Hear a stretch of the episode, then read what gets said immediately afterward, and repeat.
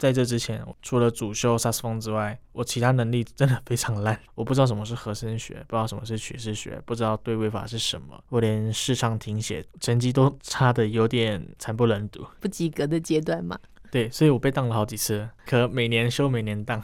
被当了几次和声学？大概是在第三次的，才真的开始慢慢去懂它这个是什么东西，那它会有什么样的效果，嗯、还有它的一些规则、规律跟排列的方式。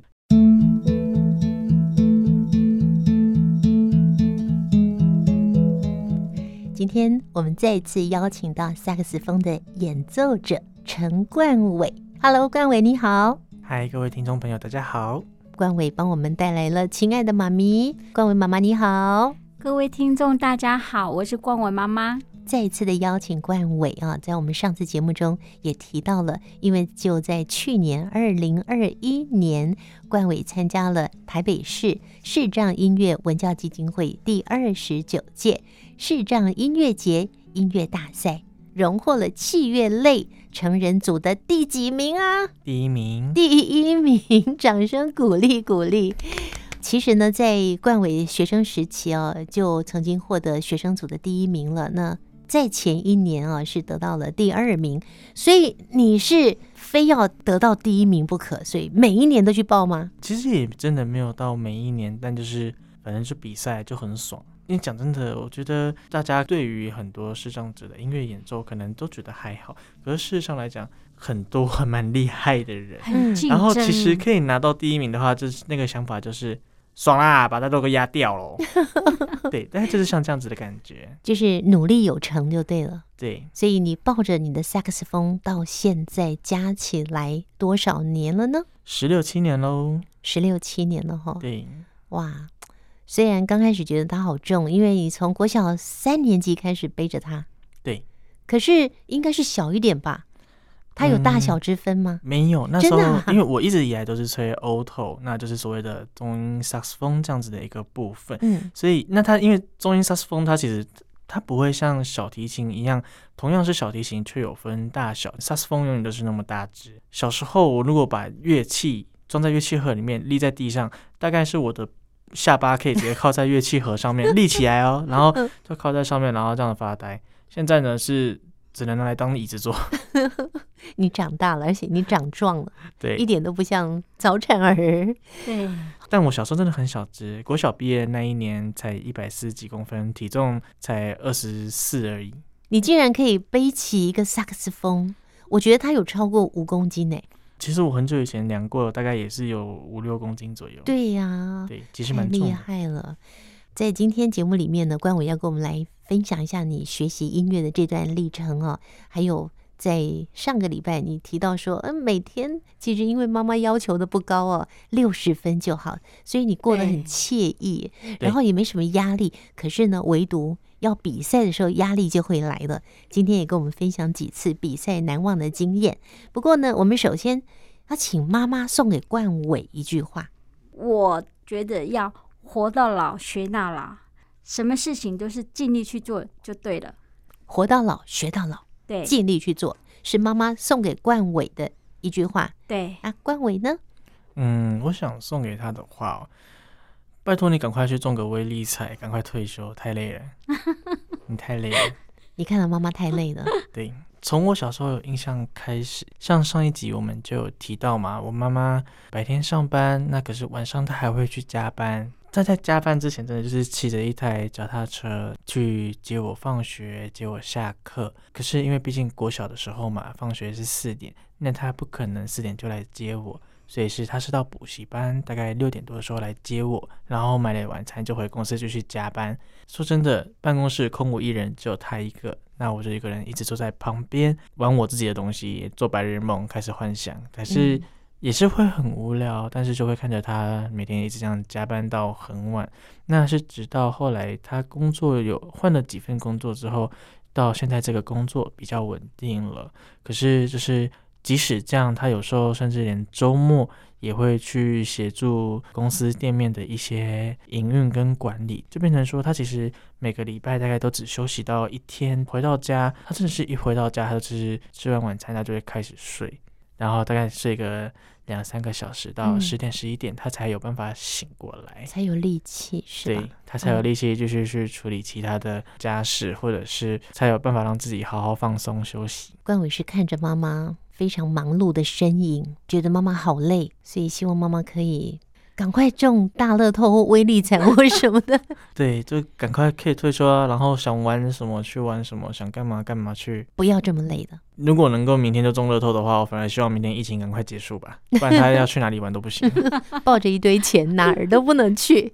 然后什么也不能做。嗯，对啊，其实妈妈跟冠伟都是先天白内障，嗯，所以视力跟一般人不太一样啊。对，嗯，上次有稍微跟我们说一下这个视力的状况。嗯，那可是冠伟，你怎么看待你自己视力这么受限？嗯，其实我小时候没有特别去在意这些问题，我只会觉得说，呃，为什么我要戴这样子一个眼镜？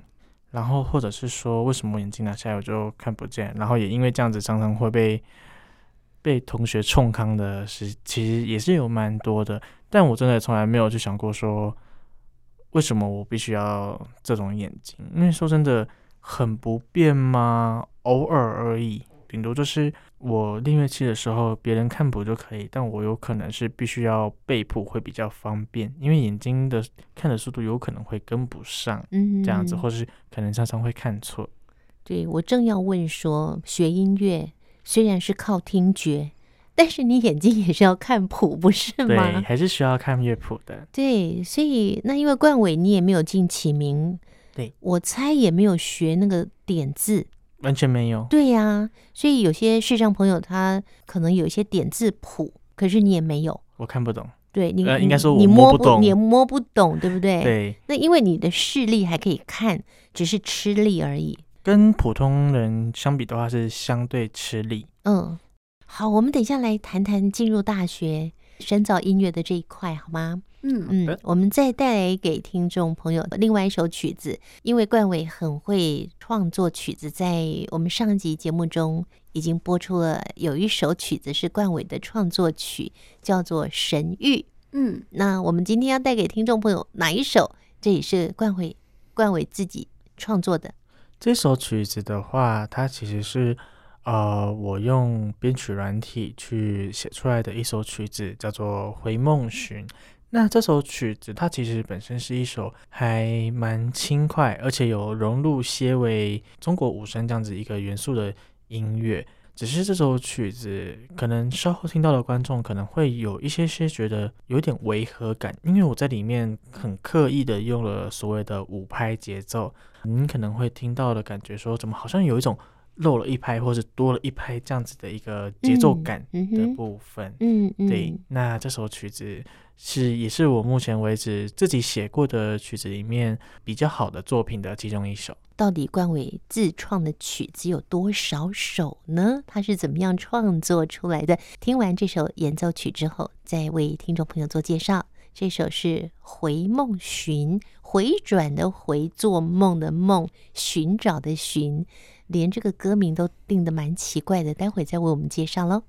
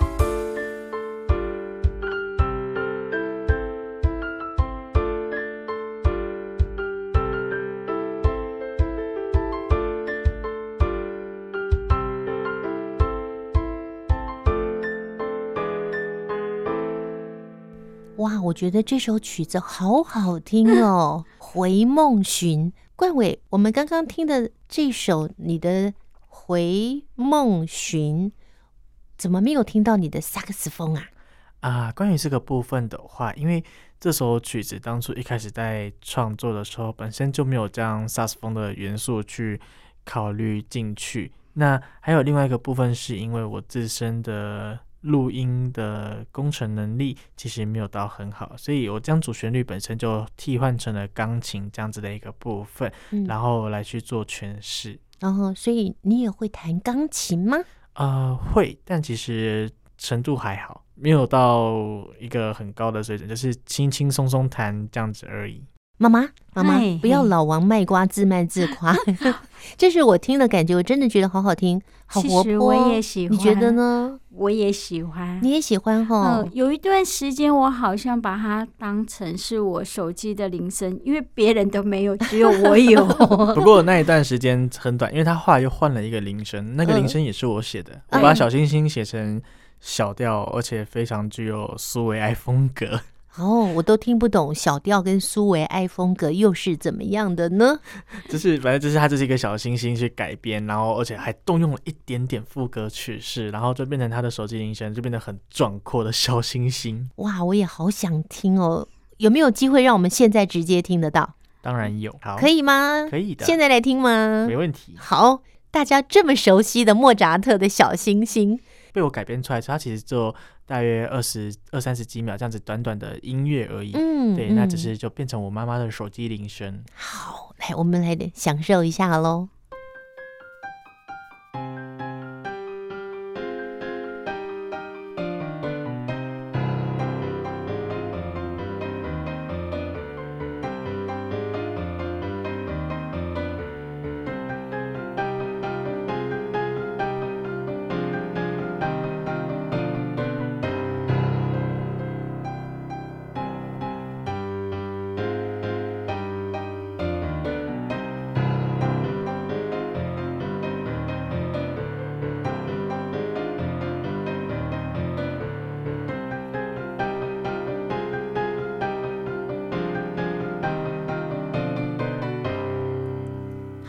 我也要把它列入我的 手机铃声。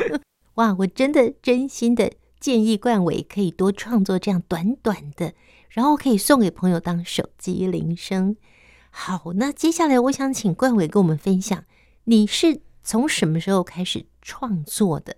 那怎么会有这种创作的能力呢？这个部分的话，就是要回到我当初学钢琴的时候，因为会想要去找一些流行歌的谱来弹，可是发现那时候网络上面的谱都是有一个固定的软体的那个格式，然后那个软体它本身是一种打谱软体，叫做 Overture。那时候就是去下载这个软体之后，有一天就闲着没事，想说，哎，好像可以拿来打那个乐谱，就自己试看看，然后乱摸索。就我就真的有一天就被我做出一首曲子来，那是大概在高中的时候的事情，嗯、高二的时候，嗯，对，然后就写了一首曲子这样子。但那首曲子其实以现在的角度来看，其实还蛮失败的哦。对，至少以钢琴家来说，应该没有人有办法弹得起来，而且以。和声学还有很多爵士学的原理来说很奇怪，非常的奇怪。嗯嗯、对，但是那真的是我第一首做出来一首完整有将近四分钟的曲子，这样子的一个部分。那是后来呃知道有编曲软体这种东西之后，然后也是想说，嗯，那就去玩玩看，然后去试着叠很多乐器，去叠很多的旋律，然后也真的被我做出来了一首曲子这样子。然后是后来有再去市上音乐文教基金会上课的时候，他们也有在教作曲课。嗯，嗯，然后像刚刚提到的，我妈妈手机铃声那一首变奏的小星星，就是在那个课的情况上这样子去把它制作出来的。哦，对，这样子的一个契机。那后来因为刚刚好进大学，那时候其实已经进大学了。然后在进大学之前，其实我不太懂和声学是什么鬼东西。对，我的基础乐理能力其实还蛮薄弱的。嗯、对，那是进了大学之后说，哎，有和声学这种东西。那而且平常听到的某一些那种声响的感觉哦，原来它是要这样子写那个音符的走向，去写那个旋律的走向，嗯，那能够更好的去展现出我想要的风格是什么。对，以前都可能写曲子都只会用钢琴那种最简单的分解和弦，可是自从有学过和声学之后，才会知道说，哎。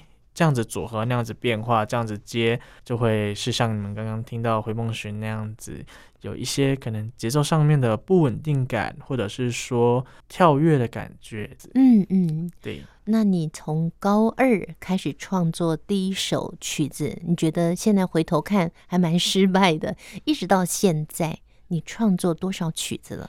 呃，其实真的不算多，就是如果说包含那种可能不到一分钟的这种小小短短的乐段的话，可能加起来其实也有差不多快十首左右。嗯，对。那另外不包含之前用钢琴即兴，然后后来真的没有没有打成谱，也没有打成曲子，就是只记在脑海中这样子的曲子的话，也是差不多十首。总共十首，那也真的太少了。你应该加油，多创作一些啊！我觉得你的创作很棒耶。因为我不喜欢让自己跟自己的东西太重叠。什么意思？就是有些人，像以流行歌手来说，他们的曲子可能都会有一些共同的风格，就是你有可能一听就知道那个是他的东西，像是 Only You 的曲子，或者是周杰伦的曲子，你可能一听那种前奏，即使你没有听过，你可能就会想到说，这有可能是周杰伦的曲子，这样子一个感觉。对，那或者是说，有可能像你会觉得说，诶，同一个歌手，可是这首歌跟他另外一首歌感觉很像。可是像我的话，我就会想办法尽量让自己每一次的创作不会跟上一次的创作有任何接触到的机会。哦，对，不想要重叠，对，不要跟以前创作的一样。对，我很想要知道说，在去读大学之前是有什么刺激你，让你决定要去读大学音乐系？因为我高中的时候读的是商业经营科，会想要去读大学音乐系。那时候原本是就高中啦，因为我高中的时候在管乐团真的是混得很爽，然后就是随便吹吹就首席的意思吗？这倒只是原因之一，只是因为开始做街头表演了，那也是同时发现说，其实自己真的很喜欢很喜欢表演。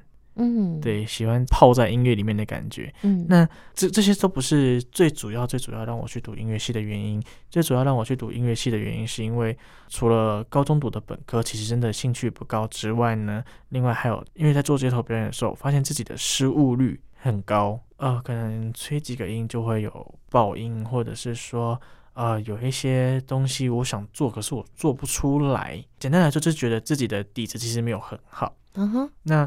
现在做还行啊，可能人家觉得您年轻小孩子没关系，可是如果一直保持这样子的话，以后毕业怎么办？嗯，对，就是如果说以后长大了，那就去做这样子的话，水准比较没那么高。你希望层次高一点？对，所以才会想说去读音乐系，除了能够学习技术技巧之外，另外可以让自己的基础重新打好。可是进了大学音乐系之后呢，这整个的学习历程对你来说是辛苦的吗？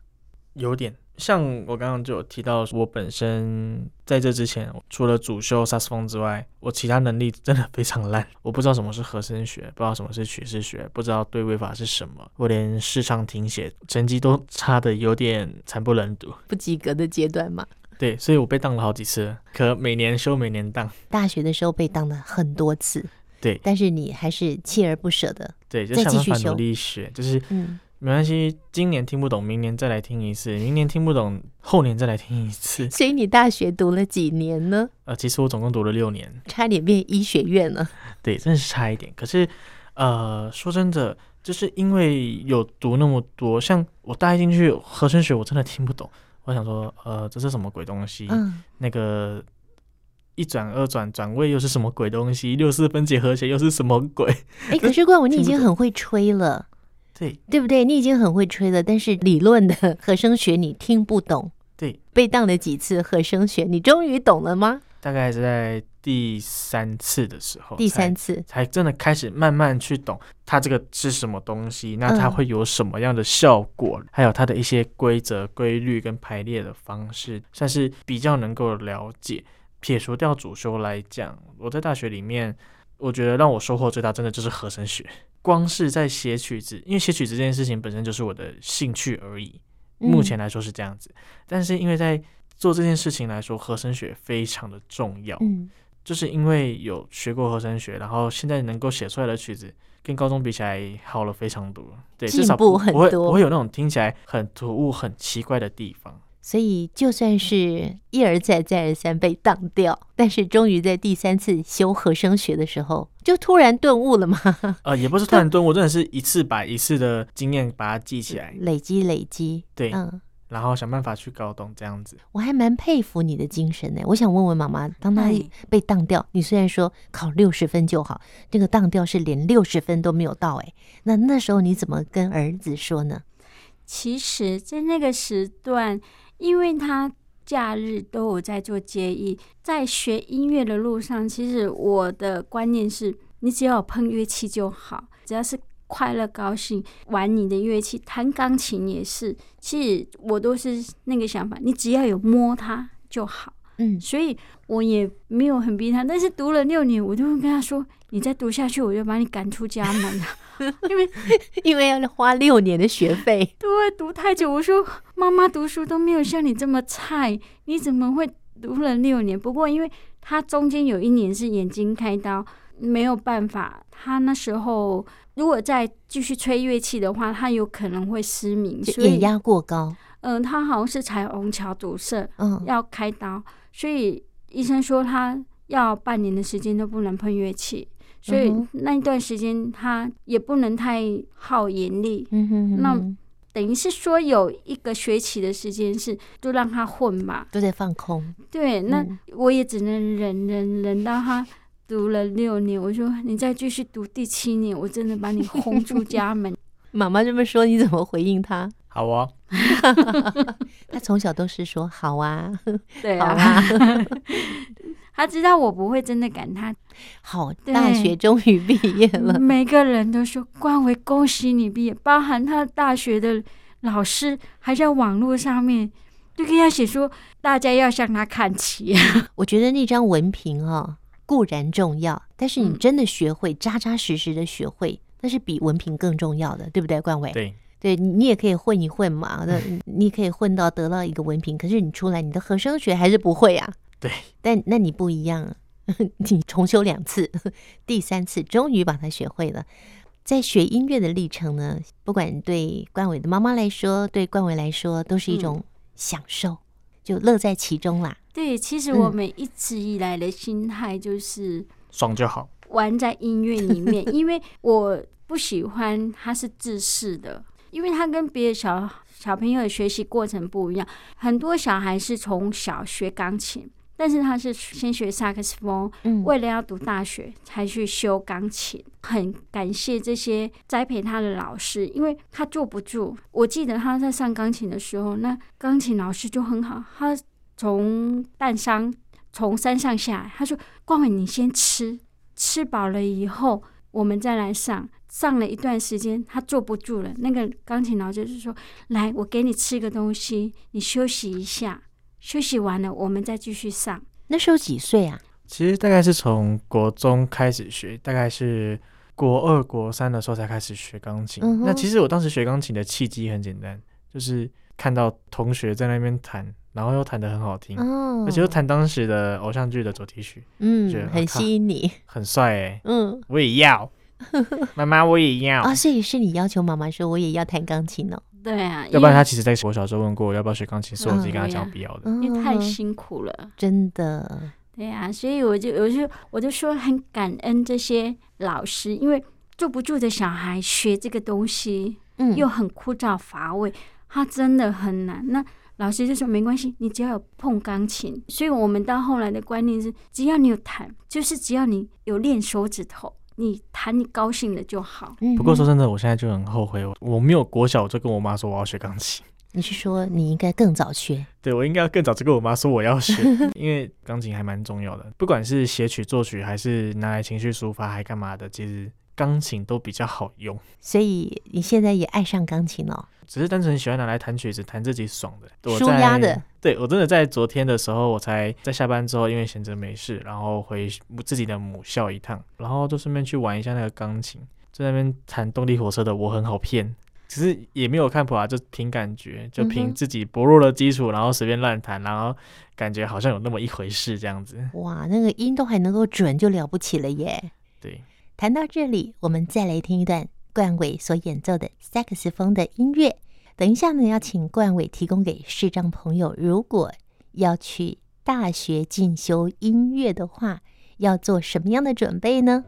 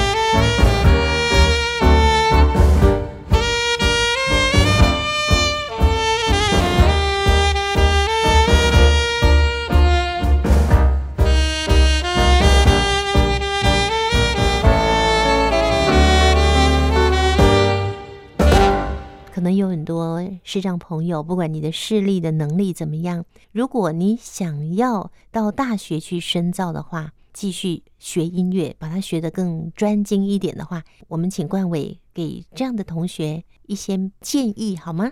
如果说是针对视障者想要去读音乐系的话，我真的会说，请做好一定的心理准备。准备什么呢？你一定要有一些心理准备，说。有一些老师，他们不一定真的也很有办法去面对特教学生去做教学的部分。老师不认识是一回事，但另外一回事上面来说是音乐的东西，有一些你真的要用看的会比较容易懂。反正如果说您让老师也不去看的话，老师自己都会想说，呃，知道怎么写，对，知道怎么教，更何况说连视障生可能都不一定懂。所以，如果说今天是视障生，真的想要去读音乐系的话，一定要有一个，如果说视力是非常差的那一种，甚至到全盲，可能真的要有一定的决心，不然的话，其实读起来有可能会很辛苦。嗯哼，对，或者是说，可能自己一开始就要有一些基础的乐理知识，回进去之后会比较容易跟得上大家的进度。嗯哼，是，所以要有一些基础的乐理的这个背景的话，像冠纬，你在。台北市视障音乐文教基金会在这里也有提供一些音乐的教学嘛？对，但其实他们这边的教学主要多都是针对于像是乐器演奏，或者是说像如果说有钢琴基础的人的话，还可以去上一些呃用 keyboard 自弹自唱并且作曲这样子的一个课程，就是自己去作曲，然后。去发挥这样子一个能力。我们今天谈到冠伟，他参加音乐竞赛，他也去进行街头艺人的表演。嗯，那你是不是也有去参加生命教育的讲座，或者是到什么单位去做义务的演出、服务的、纯服务的？有这些也有过相关的经验。我第一次去做这种生命教育讲座的时候，是新北市市长家长协会邀请我回到我的母校新北国小去表演。然后就是讲一些些我的当时国小的一些生活经历，那大概是在我高中的时候的事情。你高中就去生命 讲座啦？对。然后后来的话，呃，我想有一些听众有可能有知道一个团体叫做混账综艺团，它的障是障碍的障，混账综艺团。嗯。我第一次跟这个团有接触的时候，其实是在我高中的时候，他们来的前大概是一两天。就接到有这个表演资讯，说是哎，他们要来我的高中淡水商工来去做表演，说哎，那你要不要也一起上台？我就、嗯、哦好啊。结果他们来的那一天，我就跟他们稍微串通一下，talk talk，然后我就上台了，而且我还没有穿正装，我是直接穿校服上去。这是我第二次做这样的一个生命教育讲座，那是在自己的学校，在自己的同学面前，然后跟着混障综艺团一起。从此之后，其实像混障他们，他就会常常带着我一起出去学校。或者去一些福利机构去做表演、做推广无障碍的部分，还有另外像是，因为我前几年在汉邦基金会也有参加过身心障碍的音乐比赛，那有拿到名次，那也是有跟着他们到很多的级别的学校去做过演讲。喜欢去演讲吗？演讲跟你演奏音乐比较起来，比较喜欢哪一个？其实我比较喜欢演奏音乐，哦，对，因为演讲的话，虽然说不至于到胡说八道，可是其实我大部分很多时候都是想到什么我就讲什么，我不太会去准备一个讲稿，我不太会去 re 稿，嗯哼，对，我是用联想式的方式在讲，就是非常随性而自然的去做分享就对了，对，就是我想到什么我就跟你讲什么，我不会有一个一定的公式。嗯这样子其实比较累，哦，你觉得这样子比较累？对，可是其实也不会变成说很有压力，因为有时候背稿背一背，如果你一个忘掉，你就也还是要开始瞎掰。对，背稿更累，我跟你说。对，嗯，在今天访问的最后呢，我们要请妈妈，嗯，妈妈，你对于冠伟还有什么样的期许吗？其实我会觉得说，他还是要继续学这种音乐东西，它是无止境，要。让自己更进步。最近我是比较常跟他说，多去创作，那看能不能有一些创作的东西出来。这种灵感的东西，你还是要一直训练、培训自己，不要说诶，毕业了就不做这件事情。再就是，我都会跟他说，你每年有大大小小比赛，你就继续去比，因为你毕业了，比赛就是你练习乐器最好的那个。动力，所以有没有名次我都不在乎，但是我就觉得说去比赛能让自己再进步就好了，因为要一直往前走，你如果不往前走，你就会往后退。嗯，所以妈妈说，希望你去比赛，只是为了要让你平常要更加认真的练习，而且要一次又一次的进步。对，你你觉得呢？妈妈说的。你听得进去吗？我觉得是可以，因为事实上来说，从音乐系毕业之后，本来就没有什么太多的理由在自己再去逼自己练那些难到爆的东西。嗯，对，而且事实上来说，时间也没有，所以真的硬要给自己找一个理由的话，正常人类，我是说正常音乐系的人类，要么比赛，要么是表演，对，开音乐会这样的一个部分。嗯、那我是不太可能开音乐会，因为很烧钱，嗯，所以这可能就是比赛，那就是用比赛去当一个压力，想办法让自己去可以练习，嗯，这样子，嗯，嗯嗯对，练习练乐器，然后如果说有机会练练新曲子的话，搞不好又可以从新曲子里面去。有一些灵感，然后把它拿到流行表演上面的技巧使用。嗯哼，而且你可以演奏自己创作的曲子啊，对不对？对，嗯，那所以新的一年，民国一百一十一年，二零二二年，冠伟有什么新的计划呢？新的计划吗？其实目前来说，我真的也是在等疫情先结束，因为要做表演。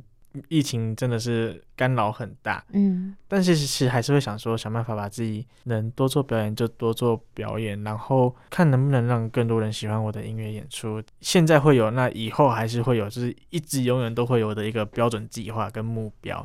那另外的话，当然就是说，如果说今年正常工作时间之外，如果说有空闲时间的话，看是不是也能够再写写曲子吧。一定要的啊。但嗯，但目前电脑坏掉了，写不了。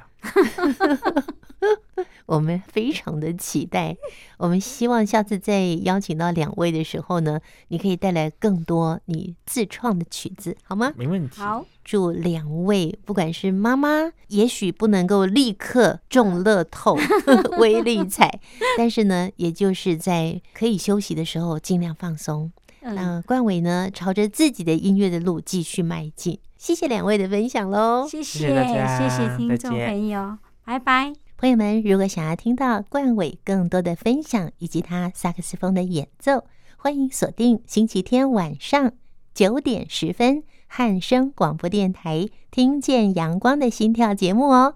我们期待下次见，拜拜。